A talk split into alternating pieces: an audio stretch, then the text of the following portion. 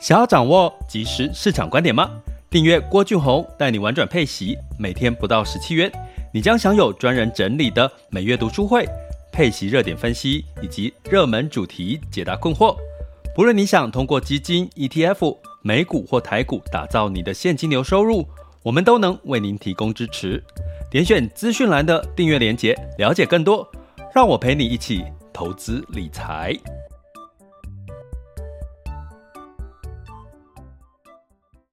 各位亲爱的学员以及听友们，大家早上好、中午好、下午好、晚上好。今天是二零二三年的九月二十六日，周二的时间喽。在接下来又要放三天的连假，十月份又有一个四天的长假，期不期待？拜托，拜托各位。真的有休假，稍微去玩一下。真的，为什么？因为人是需要有一些休息，然后再进入到这个冲刺、休息、冲刺。其实这样是健康的。就好像说，我最近一直在讲市场先蹲后跳。所谓先蹲后跳，就是先稍微休息一下，蹲下来休息一下，然后你接下来可以跳得更高更远。跳高跳远不都是这样吗？人生也是这样，休息是为了走更远的路。哦，那我昨天去打康贝，又去打拳击。哦，新的一套的音乐我还蛮喜欢的。最新如果有打这个 Body Combat 的，有没有感觉这次的音乐其实还蛮有这个节奏感的？哈，然后我又碰到了那个我之前常上的一个 Body 康贝的一个教练，他来回来。回来他的课就是那一天那个时间哦，通常之前是他的课，然后他因为血癌哈，如果之前有长期听我们的 podcast 的都有听到，其实血癌之后他又呃这个就离开的这个教练的课程的老师的这个角色，然后他回来，然后呃看看大家，然后他打了三三首歌，打了三首歌他就离开了哈。那其实这他就是我为什么会提到他，其实就是其实不管你做什么事情哈，最近也在跟我朋友讲，其实真的该休息你就要休息。比如说你就生病了，你就你就感冒了，你就休息，因为人是这样，人的身体其实是会没有声音的，他不会告诉你说，哎，我好累，我要休息了，对吧？你的身体不会去告诉你这些事，所以他会用什么方法？用发炎。身体发炎然后，用各式的方法来告诉你，你该休息了，我很累了，我现在身体快撑不住了。那如果你又不重视这件事情，你还继续的操你的身体，最后呢，你的身体就会这个用更严重的发炎来告诉你，我真的要休息。然后那个时候你可能就后悔莫及了哈。像我那个健身教练，那个拳击教练，他就是因为其实他很喜欢。对这个上这个拳击课程是很有热情，可是他上的频率太高了，所以他不知不觉身体发炎，一开始就常常请假啦，感冒发烧，到后来没有想到原来是已经变血癌了。那我最最近又听到一个 YouTuber，他其实也是这个很喜一个女生，很喜欢骑单车，就她感冒了，然后还去骑单车，然后是去骑那种彪悍，就是那种越野，就是公路单车嘛。所以当然就骑很长，又流汗什么，结果后来就发烧不退，好长一段时间。所以我我其实先跟各位讲，其实所有的事情，万物它的道理都相通的，Everything is connected。我很喜欢这句英文，Everything is connected。所以你今天会在听到我这一集，或者是成为我的学员，或者是呃跟我有所互动，或者是我说的话有打动到你，其实某种程度是因为我们。Connected 就是有一些 connected，有好的也有坏的 connected。那我最近有一个这个朋友哈，在 Spotify，然后他有问了一个问题，我们产生了一个 connected。他说他问我零零九二九啦，哈，这个月配息到底好不好？我想说，我不是有讲过零零九二九两集，而且讲过零零九二九两集，还被人家说是业配，哦，然后哎，最近 零零九二九。还真的蛮红的，我其实 也是有点意意料之外。但是他也提到另外一个问题，就是呃，就是有其他的广告啦，或者是一些呃，可能他看到一些媒体在说另外两档，哦，另外两档是零零一档，好像是才刚募集的，是我看一下，像零零九二一啦，哦，还有一档是零零九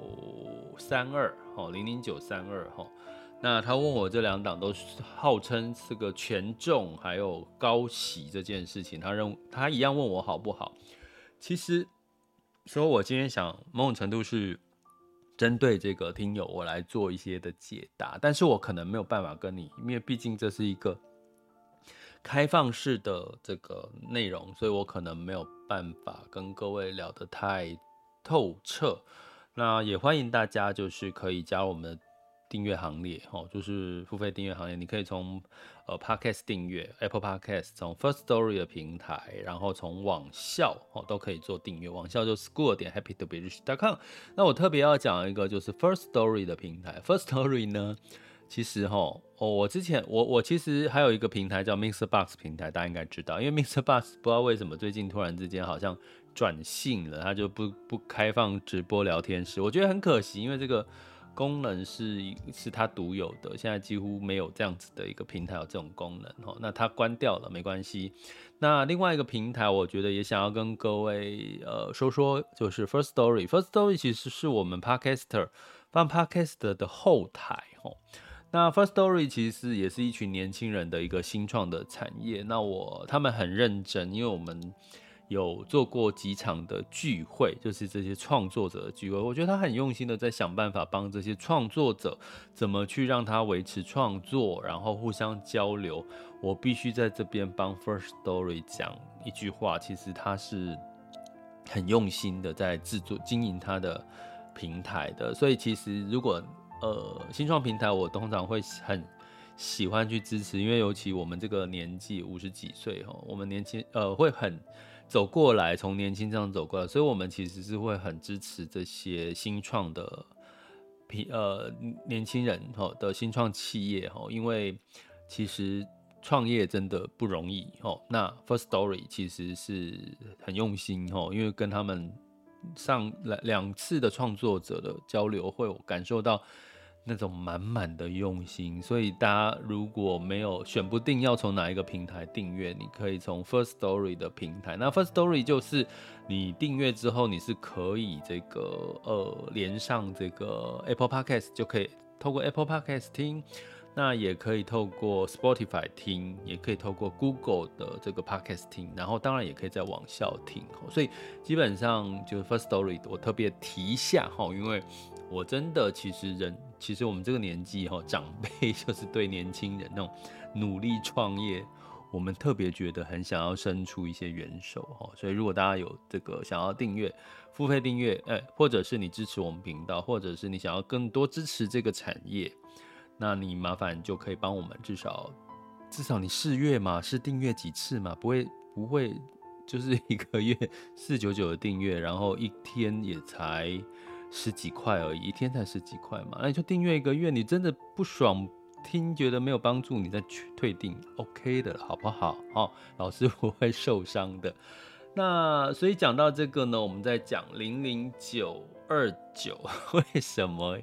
用零零九二九当我的标题？哈，因为它其实具备了月配息，具备了高股息。具备了，其实没有特别具备了 ESG，因为零零九二九是一档跟科技主轴是在科技类股。那其实台大家知道台湾的电子业大概占了七成都是电子业，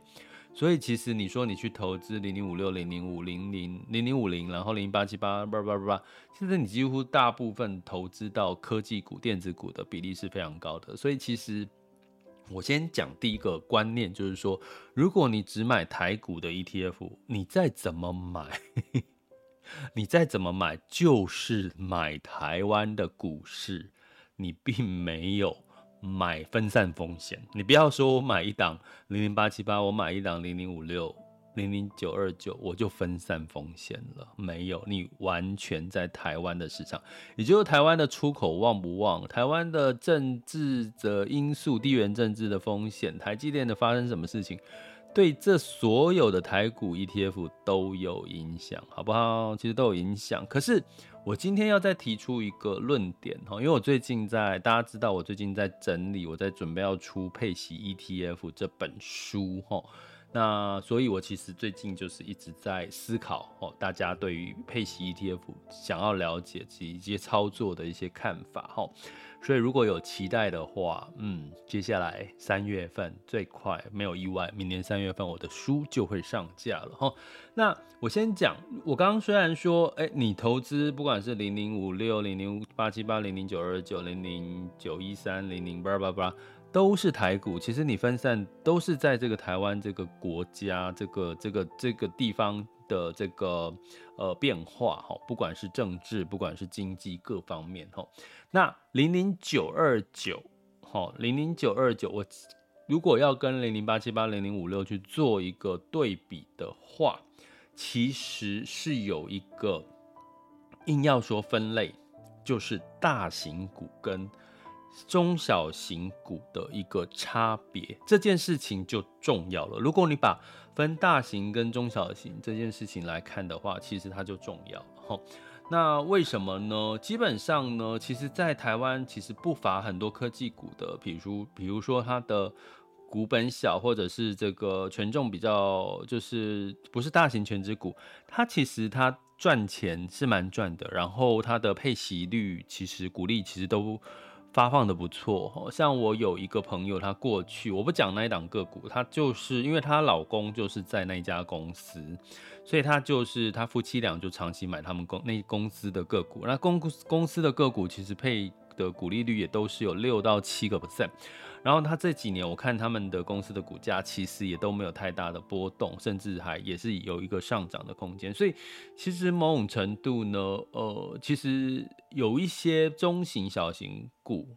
哦，它虽然不像台积电，哦，这些，哈，就是大力光这些的股票那么的知名度那么高，可是它其实是默默的给出了一些高股息还有稳定的这个。净值的一个状况，毕竟台湾有很多台湾之光吼，就小型股，可是它其实立了很多大功吼，所以从这边来看呢，我们可以把零零五六、零零八七八跟零零九二九稍微分类一下，零零九二九是比较多一点点的比较中小型的股票吼，所以呢，我们来讲吼，就是为什么要把零零九二九特别提出来吼？其实零零九二九呢，其实过去吼，过去这段时间呢。大概近一个月哦，它是涨最多，近一个月涨了六个 percent 哦。近一个月就是就是，所以我我要讲说，就过就是，如果大家回看我几集讲零零九二九之前，在一个月之前，其实我是在预警 AI 的风险，所以其实某种程度你会看到，我们如果客观的去看待很多事情，你就会知道。风险在哪里，跟机会在哪里？哈，所以我真的没有去业配零零九二九，它就突然之间一个月上涨了六点二三 percent，它的规模也持续在增加，现在是几乎是全台的境内 ETF 第四大的规模的这个 ETF。那当然讲零零五六、零零八七八、零零五零跟零零九二九，哦，这四档是目前台湾市值最大，而且零零九二九是今年才刚上市，所以它是一下子就窜起来了，哈。所以呢，它到底有什么？差别为什么近一个月是涨了六个 percent？那我说近一个月涨了六个 percent，但是我们一般最喜最常买的，比如说零零五六哈，近一个月是跌了零点一七 percent。好，这个我就要跟各开始跟各位讲一些差别。零零五六是跌了零点一七 percent。那我来看零零八七八，哈，不好意思，我跟大家边讲的时候，其实是边看数据，哈，有时候。就一头拉股的标的，我可能要翻一下。零零八七八是负的二点五七 percent，近一个月哦。好，然后零零五零零零五零看一下，零零五零好像也蛮下面的，比零零八七哦，零零五零是负的零点八 percent，也就是说零零八七八近一个月是负的二点五八 percent 五七 percent，然后零零五零是零负的零点八零 percent，然后零零五六。是负的零点一七 percent，虽然有一些些的不同的差异，可是为什么零零九二九是挣了六点二三个 percent？其实差别就在于，大部分的零零八七八、零零五六、零零五零都是大型权值股，比如说台积电啊，或者是金融股在里面哦。可是零零九二九除了第一大权值股比较多重的是联发科哈。联发科的比重比较高之外呢，其他的都是比较是这个所谓刚刚提到的这个中型或者是小型的类股哈。那我给各位看一下哈，因为呃，请大家见谅，我要一下子跳这边这一页，一下跳那一页哈，所以可能会要让大家等我一下。好，零零九二九。所以零零九二九呢，它的前十大的持仓，第一个最主要就是联发科，然后像矽创哈，然后像新普哈，这些广基这类晶圆电子哦，它比较偏中小型的类股哦，那当然就是它所它是符合高股息的，所以基本上呢。台积呃，我我举零零八七八哈，因为零零八七八近期近一个月跌了呃两个 percent 上下哈，我看它的持股呢，广达、伟创、华硕、光宝科、英业达就占了前五大。我有提过，其实他们的股利率、殖利率其实不高，两趴左右。所以呢，零零八七八、零零五六早期上半年是在赚什么？赚它的资本利得。赚 AI 的题材哈，所以它零零八七八零五六在上半年很风光，可是呢零零九二七呃，可是相对来讲 AI 最近稍微退烧了，你会发现像零零八七八，因为广达、纬创、华硕、光宝科占前四大，所以你就知道它的跌幅其实就比较呃明显哈，比较明显哈，所以从这边你要说到底这些不同的配息高配息。的这个 ETF，它的机会跟风险在哪里？比如说上半年，如果零零五六、零零八七八是靠的是 AI，那零零九二九在 AI 没有啊，零零九二九它虽然不没有那么集中在 AI 哈，可是为什么它会反弹？毕竟台湾加权指数近一个月其实也都是比较偏弱哈，关键在于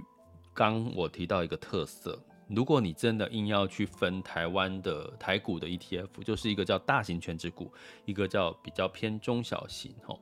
那零零九二九，我刚刚讲它比较偏中小型比较多这样的成分类股。大家知道中小型一个特色。被动投资有一个特色，就是当你今天的资金持续，我刚刚讲它慢慢才进才才成立不到几个月，它就已经成为第四大规模的这个月配息的这个 ETF，代表很多资金在近期一直在买它，一直在买它。那我们有提过被动 ETF 投资，你如果投资人把钱丢到零零九二九的话，你就被迫要去什么？被迫要去买这些个股啊。所以就被迫的，你去想想看，如果大型全值股跟中小型的类股，哪一个一直买一直买，哪一个容比较容易涨的比较明显？比如说你今天虽然是比如说台积电好了吼，台积电的持股虽然你可能比较多吼，可是台积电的持股比较多，你就算这个零零五六一直买一直买，它对于这个因为台积电还有一大部分是外资，还有它的这个这个股价比较高，所以你很难就是。透过被动投资一直买一直买，就让它的股价涨得比较的明显。大家应该可以理解我这样子的一个意思哈。所以呢，另外一个角度，我刚刚提到的哈，刚刚零零九二九挑选的都是股价比较低的哈股价哈。所以当他今天一直买一直买，他很容易就买一买到超过一个个股的十个 percent 哦。很容易就买到，因为它股股价少，大家应该知道我讲的这个逻辑，所以它股价小，然后它的筹码又没有那么的这个分散，哦，比如说外资啊什么的没有那么分散，所以它一买很容易就助长了这档股票。所以有人说，那我买零零九二九，那我干脆去买零零九二九前十大持股，理解我意思吗？就是这个意思哈，其实就是因为被动投资某种程度会助涨。个股只要投资人一直加码，一直加码，看起来零零九二九最近的话题很多，因为我只要讲零零九二九，流量就会比较高，代表说其实很多人是关注零零九二九的，所以其实基本上它其实是有助涨，可是助涨的过程有没有助跌的可能性？有哦，有助跌的可能性。我举个例好了哈。如果今天哈我们一样一直买一直买，它就助长了这个个股。相反的，如果投资人不买了，抛售了，比如说我今这一个月赎回零零九二的九的人比较多，或者是月配息，哈，这个零零九二九他把这个他的资本利得配给我们了，哈，那是不是代表某种程度呢？他适度的也要去做一些所谓的这个卖掉股票的一些动作，哈。哦，或者是他买当，因为这些买的这些股票，它的股股价比较低，所以他很容易就把一持股持股到十个 percent，那可能被迫他必须要卖掉超过十个 percent 的股份，他就容易什么带来这这档个股的下跌哈，因为我被迫被动的要去卖掉这个股票，所以呢，助涨是一个。是一个机会，就是说，如果你持续买，可是当你买到一个程度的时候，股那 ETF 有一个限制嘛，就十趴上下是它的一买一档个股的上限，不能超过十趴的话，那同样的，你如果超过呢，你就被迫被动被动的 ETF 就要卖掉它，或者是你今天必须要去呃换股啊之类的哈，所以从这个角度来看，成也是被动投资。败也是被动投资，也就是说，当今天如果投资人抛售这个零零九二九，它可能下跌的幅度会更高更快，因为就被这个被 ETF 就必须被动的去卖掉这档股票嘛，懂我意思吗？所以你说风险高不高？其实透过这样子的一个状况来看，其实零零。呃，高本来我们认为的，就是说，如果你现在认为高配息，呃，是跟高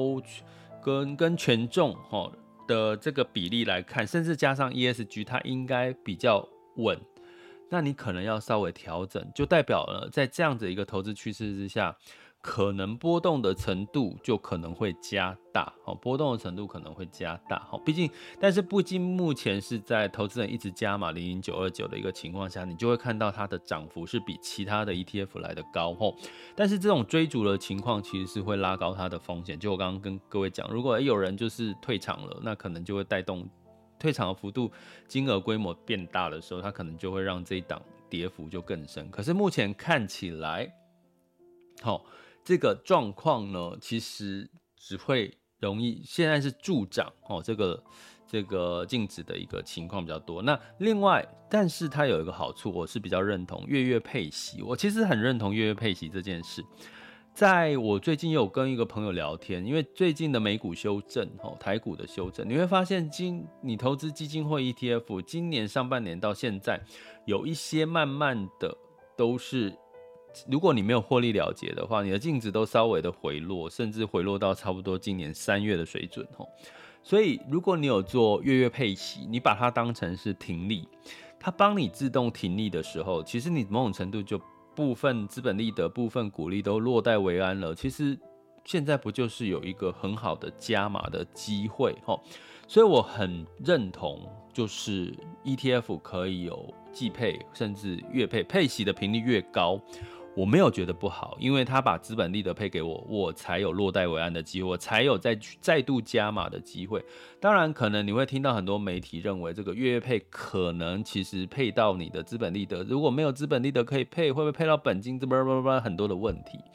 可是没有问题，就是我就好像我刚刚学员问到我，其实到底买高息 ETF 要呃高配息型的 ETF 要留意什么？其实就是你就观察它的配息稳定度，还有它的。合理度哦，配息要稳定跟合理。你不要说，呃，买一档说台股 ETF 诉求它的年化配息率百分之二十几十几哦，那个都有点都，但是不合理的，那你就听听就算了。那合理的稳合理的配息，如果资本利得再加上股利，差不多我我讲也是七个 percent 八个 percent，其实就已经算算合理的。再高，其实你也不要太去期待，一定它配更多的资本利得或或者是本金给你吼，因为它。对，它毕竟没有其他的部分，好，所以这个是零零九二九的一个一个情况，我讲到这边哈，细节我我不我我我接下来要留一点时间给，呃，有这个 Spotify 的听友他问我的，好像有两个叫零零九三二，其实是他才才刚募集耶，他才刚刚刚募集，叫做零九三二是兆丰永续高息，所以你听到两个关键字，呃，三个关键字啊，永续。好，ESG 高息就是高股息，等权就是权重是不会集中在科技股。所谓的等权的，它的意思就是说，它不是只集中在科技，它是比较权重分散，比较平均。比如说金融股有一点，航运类股有一点，比如说这个电子股有一点，它不会全部压重压科技股。比如说像零零九二九就是重压科技股嘛，所以其实它的认，它的意思是说它比较这个分散，比较安全。然后那好不好？没有不好哦，只要我刚刚提到的，只要它的殖利率大概六七八个 percent，配息率都好，基本上现在对台湾的股利的状况，再加一点资本利得，其实都是好的。好，那你说它的配的成分好不好啊？其实就是那些啊，好，就 就是哪些呢？因为它的这个零零九三二，它追踪的就是 ESG 永续高股息的权重。好。听到这边，你是不是觉得好像有点熟悉？ESG 叫高加高股息，这这两个字好像跟某一档很类似。那当然就是零零八七八嘛，零零八七八好像在骂人哦，零零八七八，零零八七八叫做国泰永续高股息呀啊，所以其实。零零九三二就是零零八七八的翻版，只是你说它有什么略微不同？零零八七八就是取前三十大嘛，取前三十大。可是呢，零零九三二刚募集的是兆丰募集的，它就没有限制那三十大嘛，就是这样的差别啦。好，安内了解不？哈，我就没有办法讲太多，就是一个是。呃，那零零九三二当然比较容易会除了这个大型全值股之外，还会有一些中小型的。那我刚刚提到零零九二九这个逻辑，你大概就可以去比较一下。那零零八七八前三十档当然就是比较偏大型的全值股，这样理解吗？那大型全值股跟中小型全值股有什么差别？在不同的景气循环有什么差别？诶、大家可以等到期待三月份我的书，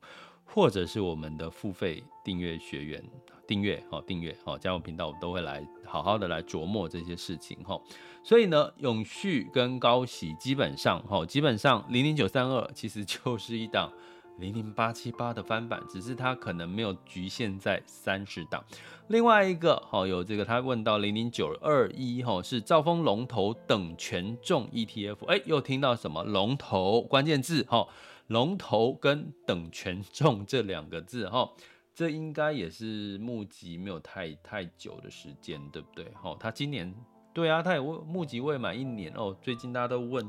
所以其实我来，我跟简单跟各位讲，他投资什么？呃，前有如虹，有新兴电子、联强，有材料 KY，有广达。所以其实你有没有发现，跟刚刚提到零零九二九、零零八七八很很大不同？所以它其实都是在各个所谓的龙头，就是在各个业界的龙头，比如说如鸿，大家很很很熟悉它哦，比如说很多的这个这个运动鞋哦之类的哦，都是它的背后代工。那所以呢，基本上哦。哎，第一金是龙头嘛？好，好，我看到的前十大持股哦，所以基本上它很分散呐、啊，就半导体有一些，电脑周边有一些，化工有一些，建材有一些，电子、纺织、贸易、金融都有一些哦，所以它就是很分散，然后全值都是每一个行业的龙头，然后权重哦，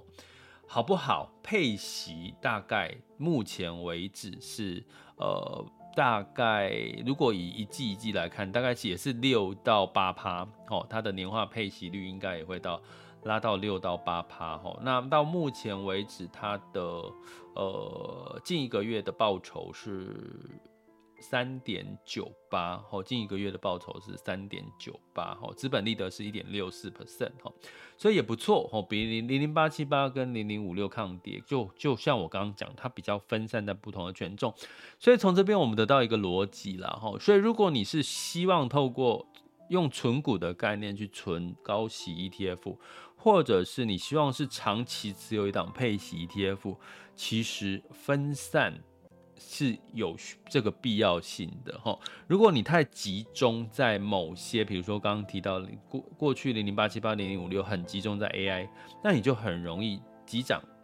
带来好的表现，可是也很容易急跌。比如说今年下半年或者是明年，如果 AI 没有像二零二三年的一个反弹的力道，那你可可能会对零零八七八零零五六有一点点的失望。可是呢，在景气循环的过程当中，科技股可能会好一阵子，然后金融股会不会在明年会开始好有好的表现？航运类股会不会再重来？比如说金融类，呃，还有像其他的消费类股会不会有有更好的表现？哈，其实都是有机会的哈。所以某种程度呢，如果你要问我风险在哪里，就是如果你重压科技 AI，那你的风险就是当这个热度退潮，你可能就会对它有点失望。那